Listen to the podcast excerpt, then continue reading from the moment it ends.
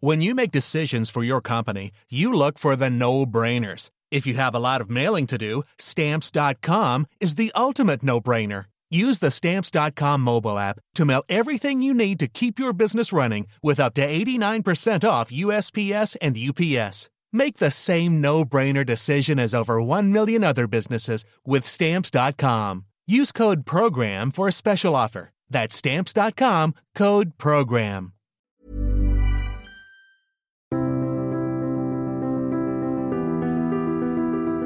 Bienvenue pour nos émissions conflits, pour nos podcasts que vous retrouvez chaque semaine sur l'ensemble des plateformes. Merci beaucoup pour votre fidélité. Parmi les publications récentes de conflits, notre numéro en kiosque dans le dossier est consacré à la guerre des monnaies entre la Chine et les États-Unis. C'est la guerre entre le dollar et le renminbi. Un numéro sur lequel nous revenons également sur les premières leçons que nous apprend la guerre en Ukraine et notamment le retour de l'artillerie avec un article du colonel Frédéric Jordan. Ça a été une des grandes redécouvertes de cette guerre, d'autres articles aussi, pour faire un bilan de ces premiers mois de guerre en Ukraine. Et puis un nouveau cours à votre disposition aussi sur le site de conflit, rubrique cours, un cours sur la philosophie de la guerre qui est présenté par Thibaut Grèce, docteur en philosophie, professeur en classe préparatoire en Cagne. Thibaut Grèce que vous pouvez lire et écouter régulièrement sur Conflit.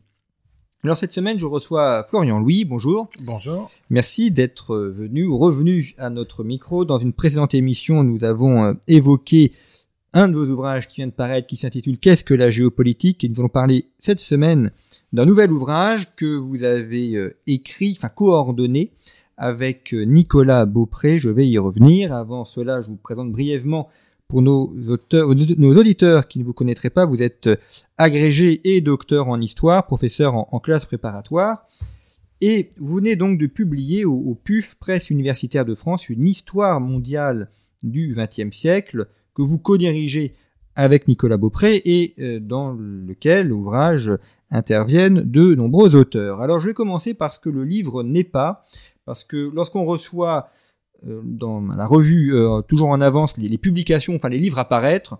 On a le titre et puis on a une brève euh, présentation en, quatre ou cinq lignes du livre, donc on sait à peu près ce qui va se paraître, paraître dans les trois quatre mois qui viennent.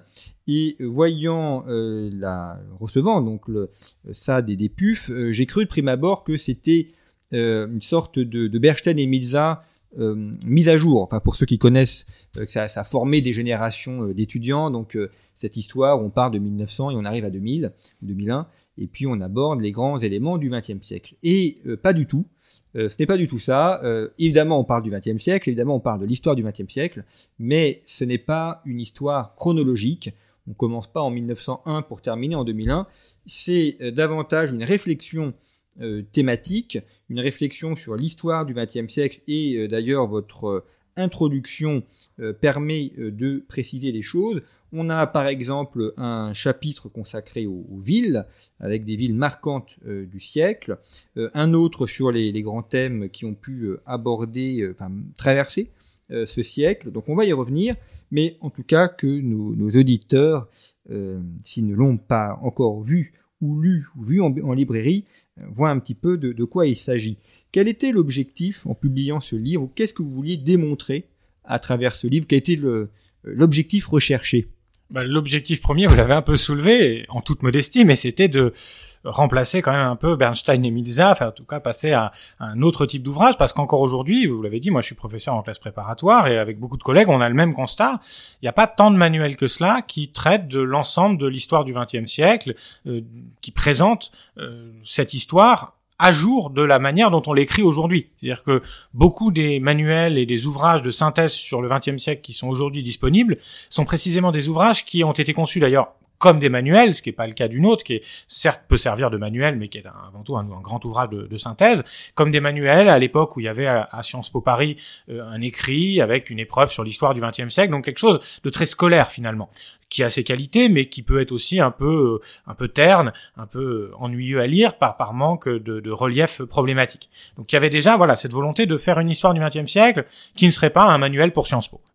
Et puis il y avait aussi et surtout, je le disais, l'idée que ces manuels dont on parle, ils commencent à dater et que malgré l'immense talent incontestable et incontesté de, leurs auteurs, bien, euh, ils s'appuyaient sur une bibliographie, sur une recherche qui a maintenant 20, 30 ou 40 ans et qui est évidemment euh, largement renouvelée. Aujourd'hui, il se publie des centaines de livres tous les mois sur l'histoire du XXe siècle. Et donc l'idée c'était aussi de proposer au grand public qui n'a pas le temps de les lire tous évidemment, une synthèse de ce qui se fait, de ce qui s'écrit de ce qui se pense et de ce qui se dit aujourd'hui dans la communauté internationale des historiens, parce que ces livres ne sont bien sûr pas principalement publiés en français, euh, de faire accéder le lectorat français, le, le, plus large lectorat francophone possible, à une synthèse de la recherche historique telle qu'elle se fait aujourd'hui sur ce XXe siècle, qui est à la fois proche et lointain. Et donc l'ambition, c'était vraiment cela, hein. c'était que quand on ait lu cet ouvrage, eh bien, on ait découvert tout un tas de champs de recherche qui sont actuellement actifs, euh, un grand nombre euh, de thèses, d'hypothèses qui sont avancées, des exemples et des événements et des épisodes qui étaient souvent peu, voire pas du tout connus et qui sont sortis de l'ombre par les historiens. Bref, d'essayer d'offrir un, un regard renouvelé sur le siècle, pas tant renouvelé par nous, les auteurs de l'ouvrage, que par les auteurs que l'on a lus et qu'on essaie de, dont on essaie de retranscrire et de retransmettre euh, la pensée et, le travail dans, ces chapitres. Alors, quand on est professeur dans le supérieur comme euh, vous et moi, on, nous avons depuis un an ou deux les premiers enfants euh, nés au XXIe siècle. Et pour nos collègues qui sont dans le lycée ou au collège, ça fait déjà plusieurs années qu'ils ont eu donc des élèves qui sont nés après 2001. Euh, ça a été, je pense, un moment qu'on a tous vécu euh, un peu euh, intéressant, on se rend compte aussi d'ailleurs qu'on vieillit, où cet événement qu'on a tous vécu en direct appartient à, l'histoire pour ceux qui, enfin nos étudiants d'aujourd'hui qui sont nés en 2002, 2003, voire plus encore plus récemment pour nos, collègues professeurs au collège et au lycée. Et justement, vous consacrez une partie à ce que vous appelez charnière, donc ces dates charnières. Alors on retrouve euh, des dates classiques, 1945, 1936, 2001 évidemment. Comment est-ce que ces dates ont, ont, opéré justement une charnière. Est-ce que ce sont des, accélérations dans l'histoire du XXe siècle? Est-ce que ce sont des transformations majeures? Et est-ce que c'est pas aussi une réécriture, une écriture a posteriori, c'est-à-dire que on va définir une charnière par rapport à ce qui s'est passé. Alors 2001, on l'a vraiment vécu comme tel. 1989 euh, aussi, la chute du mur de Berlin, on s'est dit, il se passe quelque chose. Il y a d'autres dates, c'est aussi une, réécriture par rapport à ce qui s'est passé après. Vous avez raison, cette partie qu'on a appelée charnière, à vrai dire, elle est composée de dates qui, par rapport à votre question, sont hétérogènes. C'est-à-dire qu'il y en a certaines qui sont effectivement de véritables tournants, parce qu'il s'est passé un certain nombre de choses cette année-là qui fait qu'il y a vraiment un avant et un après, et souvent, comme vous le dites, on a pu le percevoir tout de suite, avec le risque que parfois, voilà, parfois justement, euh, à l'instant T, on a l'impression de vivre un grand tournant, et puis en prenant du recul, on se rend compte que le grand tournant n'était peut-être pas là où on le pensait. L'année 89 est un bon exemple. On l'a gardé bien sûr dans les années charnières, mais de plus en plus d'historiens considèrent finalement que la grande bascule, elle s'opère plutôt dix ans avant, en 79, qu'il y a plus de changements cette année-là euh, que en 89, alors qu'en 79, les contemporains ne, ne, le percevaient sans doute pas comme tel. Donc il y a certaines années qui sont dans cette section parce que on considère que ce sont des charnières, des pivots, des tournants. Il y en a d'autres qui sont là parce qu'on a voulu euh, une année par décennie, parce que dans l'absolu, on pourrait faire euh, toutes les années du XXe siècle et leur trouver une importance, évidemment. Hein. Donc, il a fallu faire des choix. Et parfois, on a choisi des années aussi parce, non pas tant parce qu'elles auraient été vraiment un pivot entre un avant et un après, mais parce qu'elles synthétisent, elles condensent bien une époque, notamment une décennie. D'accord? Par exemple, l'année 36, parce que par exemple, dans les années 30, il y a, beaucoup d'années qui pourraient être intéressantes. Bon, on a choisi 36, euh, chapitre qui est une contribution qui est rédigée par Johan Chapoutot, qui essaie de montrer, ben voilà, comment l'année 1936 est une bonne cristallisation, un bon poste d'observation des années 30, plus qu'un tournant entre un avant et un après. Alors il y a aussi un, une partie consacrée aux lieux, euh, il y a des lieux assez variés, la Sibérie, l'Amazonie, etc. Il n'y a pas Paris. Alors, en, en voyant ça, je, non pas par, euh, euh, pas du tout par euh, par euh, chauvinisme ou quoi que ce soit, mais le, on, se souvient de ce livre de Walter Benjamin qui dit que Paris c'est la ville du 19e siècle, capitale du 19e siècle, capitale du 19e, et donc en voyant que Paris n'était pas présent, je dis ben, finalement on, on, voit là aussi quelque chose de nouveau. Alors il y a New York. New York et Berlin, est-ce que c'est pas ça les capitales du, du 20e siècle? Et puis Cuba aussi, parce que euh, tout, tout, ce qui s'est passé à Cuba, euh, ça en fait les capitales du siècle bah Alors, il a fallu effectivement, encore plus que pour les dates charnières, faire des choix, parce qu'on aurait pu faire tout un livre entier simplement sur les lieux du XXe siècle et mettre 500 contributions. Il a fallu faire des choix qui étaient guidés par la volonté de faire une histoire mondiale du XXe siècle, c'est-à-dire qu'on voulait des lieux, on avait donc 11 lieux pour faire pendant aux 11 dates charnières que vous évoquiez. Donc il nous fallait des lieux qui ne soient pas tous en Occident, mais qui soient répartis sur à peu près, enfin pas à peu près, sur l'ensemble de la planète. On voulait aussi des lieux qui ne soient pas que des villes, parce que l'histoire du XXe siècle n'est pas qu'une histoire urbaine.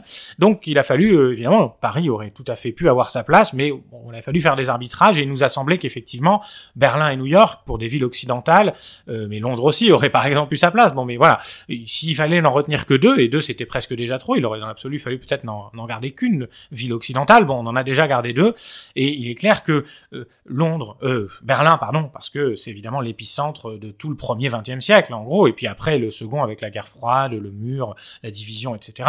Et puis euh, New York, parce que c'est le siècle américain, euh, se sont imposés à nous. Mais c'est vraiment par défaut qu'on n'en a pas pris d'autres. Et effectivement, votre question, je ne me l'étais jamais posée, je la trouve très intéressante. Hein, quelle serait la capitale du XXe siècle? J'avoue ne pas avoir de réponse évidente qui me vient à l'esprit, peut-être parce que bah, parce qu'il n'y en a pas une évidente, que le XXe siècle est pluriel, il est complexe et, et que euh, il est très très difficile d'assigner une seule ville ou un seul lieu pour en faire le, le cœur du XXe siècle, parce que ça dépend quel angle de ce siècle on aborde. Est-ce qu'on le prend sous un angle plutôt géopolitique, plutôt économique, plutôt culturel, etc., etc.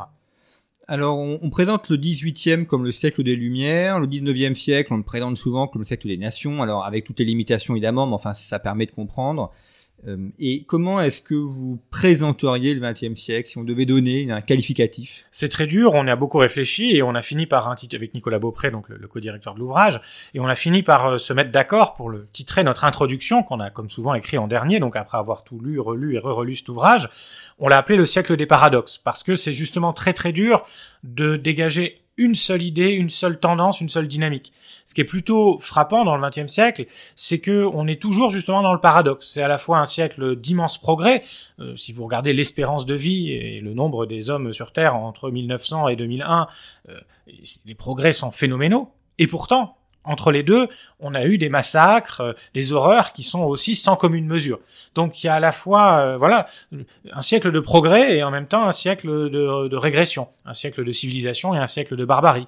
Euh, et c'est pareil dans tout un tas de domaines. Hein. Sur le, d'un point de vue économique, on a eu euh, encore une croissance sans précédent et en même temps des crises sans précédent également par, par leur ampleur. Mais les deux sont liés, parce qu'évidemment, plus on monte haut dans la croissance en l'occurrence, plus la chute est, est, brutale. Donc je pense que il serait réducteur de vouloir réduire le XXe siècle à une tendance dominante. ce qui est intéressant, c'est plutôt de, de voir que c'est un siècle assez contradictoire, assez paradoxal, et c'est peut-être ce qui fait son originalité.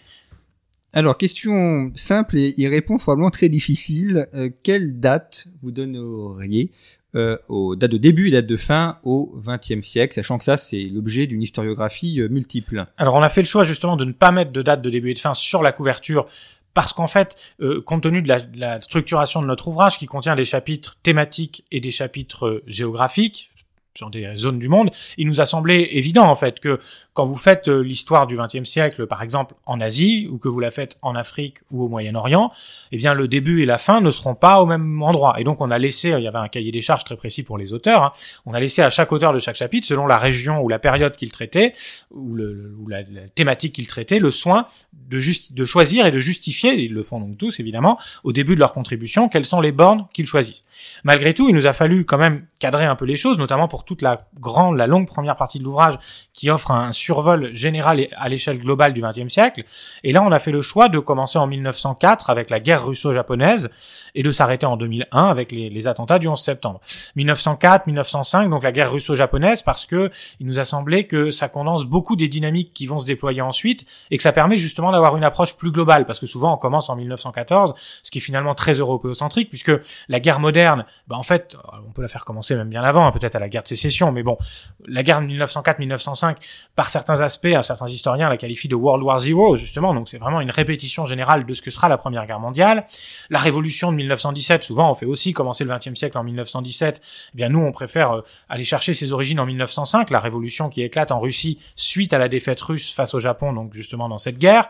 Donc il nous a semblé que finalement, si on adopte un point de vue non occidentalo ou non européocentrique, eh bien, 1904 euh, peut être un bon début, mais euh, on n'a pas souhaité non plus l'imposer à tous les auteurs parce qu'il est évident que, bah, par exemple, si vous placez en Espagne ou en Amérique latine ou en Amérique tout court d'ailleurs, 1898 euh, serait peut-être tout aussi pertinent. Donc voilà, ça dépend vraiment l'échelle à laquelle on se situe et, et l'objet qu'on veut étudier. Et je pense que c'est très bien comme ça. Il faut pas oublier que les siècles sont des découpages artificiels faits par les historiens pour rendre les choses plus intelligibles. Donc il faut pas devenir non plus obtus avec ça au point de rendre les choses plus complexes le but c'est d'éclairer, et donc pour ça il faut aussi être souple. Une question sur la, photo de couverture. les auteurs ne sont n'ont parfois pas trop leur mot à dire sur la couverture, donc je ne sais pas dans quelle mesure. Là, on a eu tout notre mot à dire. Ah. C'est, on a vraiment choisi. Euh... Alors justement, pourquoi avoir choisi cette photo? Alors je décris pour nos auditeurs. Euh, je donne la légende. Retour d'exilés réfugiés au Mozambique à Luanda, 12 novembre 1975. Donc nous sommes en Afrique, au Mozambique, en 1975, et on a des réfugiés qui reviennent. On voit sur la photo des personnes euh, plutôt satisfaites qui, lèvent le, bras en signe de victoire avec euh, des civils et des militaires, des femmes et des hommes. Euh, que, dit cette photo du XXe siècle et pourquoi l'avoir choisie? Alors parce que effectivement, il nous fallait choisir une illustration et c'est évidemment compliqué. Comment trouver une image qui synthétise le XXe siècle C'est impossible. Donc on a dit il faut choisir quelque chose qui plutôt que synthétiser ou représenter le XXe siècle, représente un petit peu ce qu'on a essayé de faire dans cette histoire mondiale du XXe siècle. D'abord une histoire mondiale, c'est-à-dire une histoire qui ne soit pas occidentalo-centrée. Et je précise, pas occidentalo ou pas européo-centrée, non pas par militantisme anti-occidental ou anti-européen, mais tout simplement parce que c'est un constat. Le XXe siècle, c'est le siècle de la déseuropéanisation du monde et pour partie de sa désoccidentalisation, le poids démographique et le poids géopolitique et économique de l'Europe est allé en, déclinant. Donc on ne voulait pas euh, d'une couverture centrée sur l'Occident, parce que l'idée c'était de montrer que le XXe siècle, c'était un siècle d'équilibration, si j'ose dire, du monde, de, pondération de la domination européenne et occidentale, premièrement. Ensuite, on ne voulait pas non plus faire une histoire par les grands hommes. C'est pour ça on aurait pu facilement mettre une section, euh, et ce serait pas inintéressant, acteurs, on aurait fait des biographies de quelques grands acteurs du XXe siècle. C'est intéressant, mais c'était pas l'esprit qu'on voulait avoir. On voulait vraiment avoir une histoire totale qui tient compte plutôt des masses, des grandes dynamiques. Donc, pour la couverture, on ne voulait pas, ça aurait été simple évidemment, mettre Hitler, euh, Churchill ou je ne sais qui. On souhaitait plutôt des anonymes, euh, parce que c'est précisément l'un des aspects qu'on essaie de développer dans l'ouvrage, hein, le rôle des, individus, y compris des individus ordinaires, et pas seulement un rôle de victime, mais un rôle d'acteur. À partir de là, euh, cette photographie, parmi celles qu'on a cherché, on voulait quelque chose d'assez dynamique, qui montre justement une dynamique, en l'occurrence ici la dynamique de décolonisation, d'accession à l'indépendance, donc de l'Angola en l'occurrence, et euh, aussi bien de, de, déseuropéanisation du monde. Celle-là nous paraissait intéressante parce qu'il y avait aussi un petit clin d'œil par rapport à, ce qu'on essayait de faire, puisque l'indépendance de l'Angola, euh, que vous avez en photo ici, c'est le 11 novembre. Euh, donc c'est un autre 11 novembre. Vous voyez, un 11 novembre, ça, nous montre là aussi que en changeant de perspective, quand on sort de France ou d'Europe, eh bien le 11 novembre, ça n'évoque pas forcément la même chose. Et donc on trouvait que c'était un clin d'œil intéressant. Bon, après, on aurait pu en mettre plein d'autres hein, qui remplissaient ces critères, mais celle-là nous, nous paraissait esthétiquement intéressante et l'esthétique était aussi importante bien sûr pour la couverture d'un livre. Et donc on s'est assez assez vite mis d'accord sur sur cette couverture là.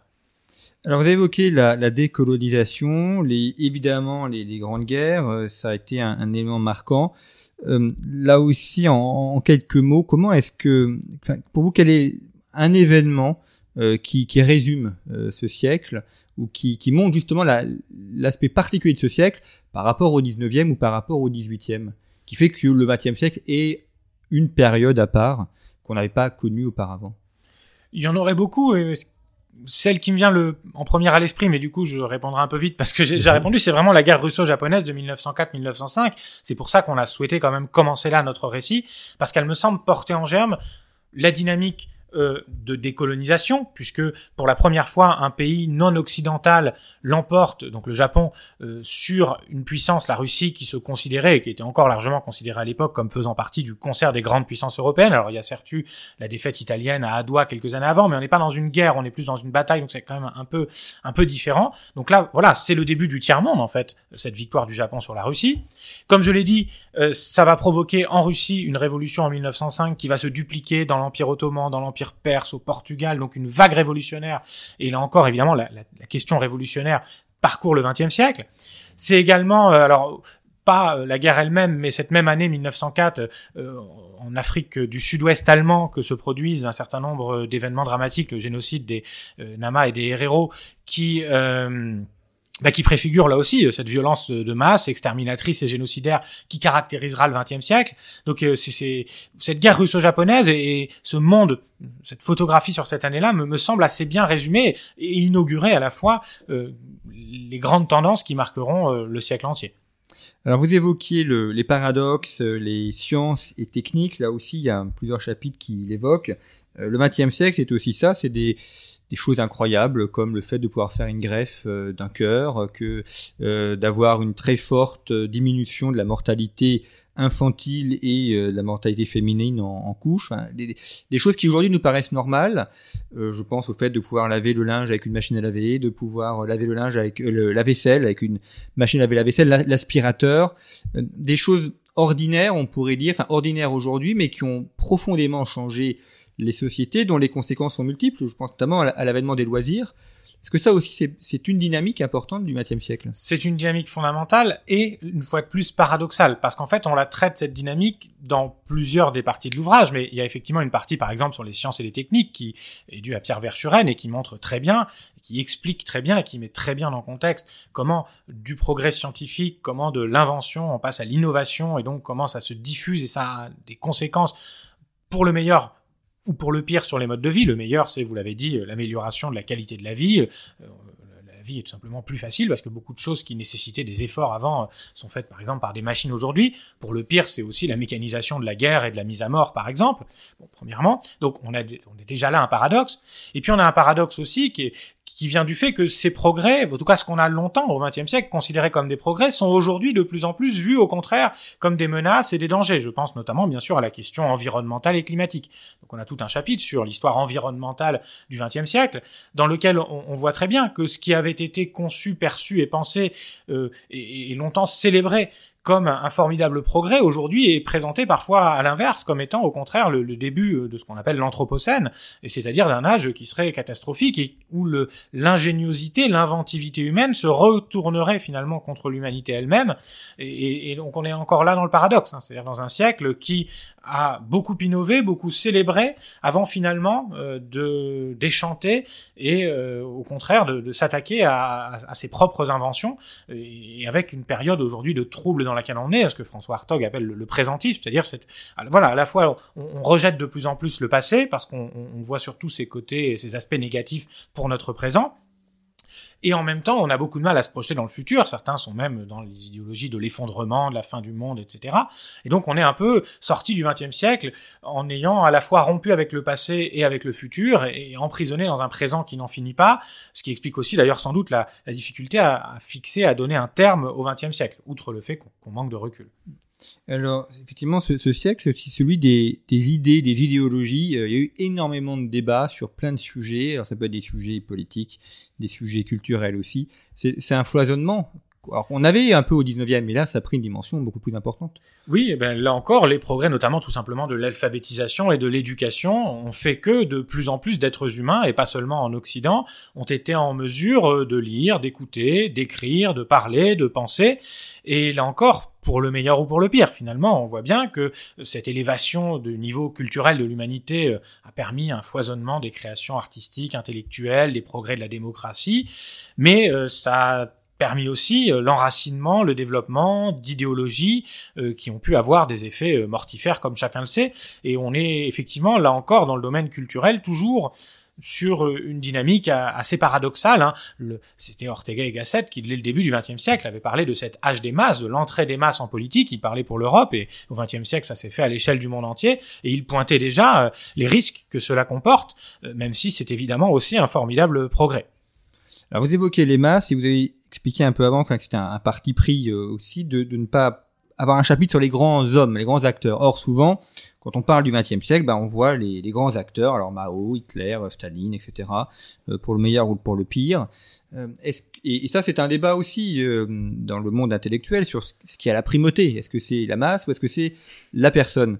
Comment vous, vous, traitez cette dialectique ou quelle, quelle réponse vous pouvez apporter à ce rapport entre les deux? Ben, c'est effectivement une grande question et la réponse, elle est comme souvent euh, un peu entre les deux, évidemment. Il serait totalement absurde de nier l'importance de certains acteurs sur le cours de l'histoire, euh, même si on vient dans le présent. Je ne sais pas si, Vladimir Poutine ne dirigeait pas la Russie, peut-être qu'à l'heure où nous parlons, il n'y aurait pas une guerre en Ukraine, enfin j'en sais rien, peut-être une ailleurs. Bon, mais on voit bien que quand même un dirigeant euh, a une influence sur le rôle de l'histoire. Cette question, elle est traitée dans le dernier livre que vient de publier Yann Kershaw, qui n'est pas encore traduit en français, qui s'appelle Personnalité et puissance ou pouvoir, et qui qui revient, qui essaie justement de penser à travers des exemples européens au XXe siècle, comment des personnalités ont pu infléchir le cours de l'histoire de l'Europe au XXe siècle. Bon, nous, le choix qu'on a fait, effectivement, ce n'est pas évidemment de nier ou d'effacer euh, le nom des grands hommes. Il suffit de regarder les très volumineux index qui sont à la fin de l'ouvrage pour voir que Staline, Hitler et les autres, et pas que évidemment, mais sont très présents dans l'ouvrage. Mais on n'a pas voulu euh, leur consacrer, euh, par exemple, effectivement, une section où on aurait introduit des biographies, parce que ça va quand même un peu à l'encontre, pour beaucoup des phénomènes euh, qui caractérisent le XXe siècle, justement, de l'historiographie. Si on pense, par exemple, à ce qu'on a appelé, il faudrait mettre des guillemets, enfin, je renvoie au lecteur pour, à notre ouvrage, pour discuter ce terme de totalitarisme. Mais voilà, aujourd'hui, la tendance est quand même justement de montrer que un totalitarisme, c'est pas, ça ne peut pas marcher que par un homme et un appareil répressif. Il faut forcément de l'adhésion, il faut de la complicité, mais c'est vrai aussi, par exemple, pour l'impérialisme Aujourd'hui, tous les travaux sur la colonisation et sur l'impérialisme en général montrent bien qu'il ne s'agit pas de dynamique pyramidale avec un centre qui contrôle tout jusqu'au fin fond, par exemple, de l'Afrique pour l'Empire français. Non, il y a des intermédiaires, des intermédiaires qui sont recrutés localement. C'est une interaction entre les colonisés et les colonisateurs et pas une action du colonisateur sur un colonisé qui serait totalement passif. Ce qu'on a essayé justement de montrer, par exemple, dans cette couverture. Donc, c'est pour ça qu'on n'a vraiment pas souhaité euh, trop centré sur cette question biographique parce que aujourd'hui euh, les travaux historiographiques qui me paraissent assez convaincants dans tout un tas de domaines, le totalitarisme ou l'impérialisme, je vous en citer deux. Hein. Totalitarisme, par exemple, euh, on peut citer justement euh, ben, tous les, les, travaux, par exemple, de Goetzali, qui, comment Hitler a acheté les Allemands dans la traduction française, qui montre justement comment on n'est pas simplement dans une logique de répression, mais bien d'adhésion, et que c'est comme ça que ça peut fonctionner l'Allemagne nazie. L'impérialisme, on peut citer les travaux de Frédéric Cooper, qui a montré bien mieux que je le résumé là trois phrases, mais ce que je disais tout à l'heure sur le, le caractère interactif de, des empires. Et donc c'est pour ça, voilà, qu'on n'a pas souhaité insister sur le, rôle des dirigeants, mais plutôt sur le rôle euh, des acteurs, y compris anonymes, avec justement, hein, je le disais aussi tout à l'heure, mais l'importance c'est que parfois on accorde de l'importance aux anonymes, mais uniquement sous un angle victimaire.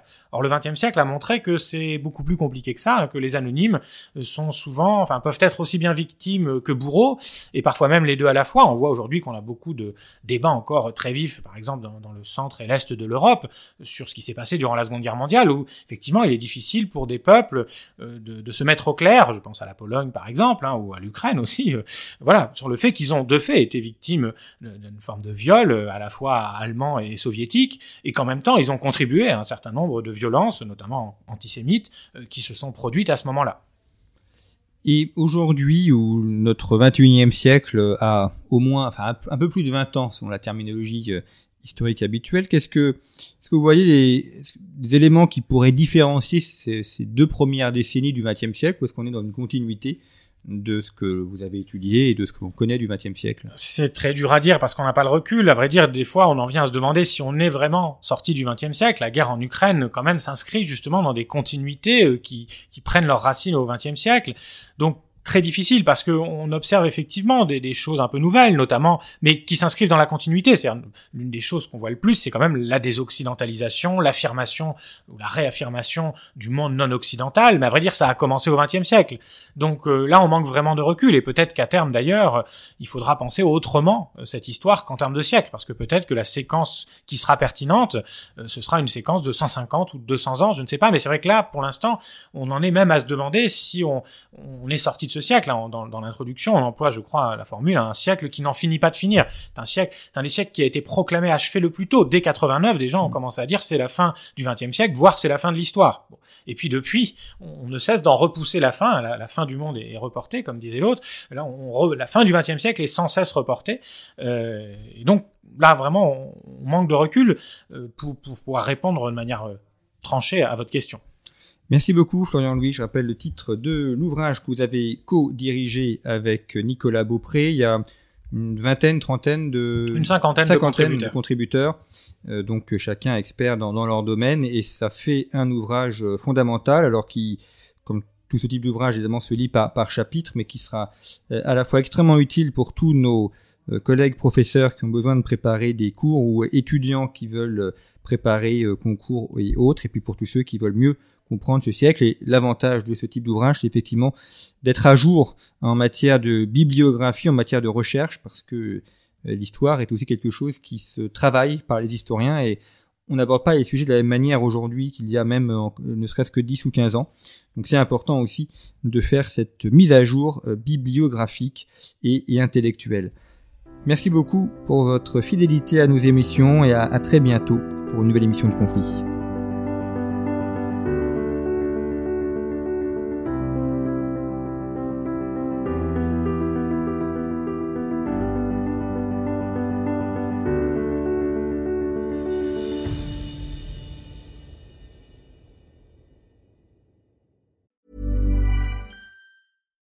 It's Paige DeSorbo from Giggly Squad. High quality fashion without the price tag. Say hello to Quince. I'm snagging high-end essentials like cozy cashmere sweaters, sleek leather jackets, fine jewelry, and so much more. With Quince being 50 to 80% less than similar brands. And they partner with factories that prioritize safe, ethical, and responsible manufacturing. I love that. Luxury quality within reach. Go to quince.com slash style to get free shipping and 365 day returns on your next order. Quince.com slash style.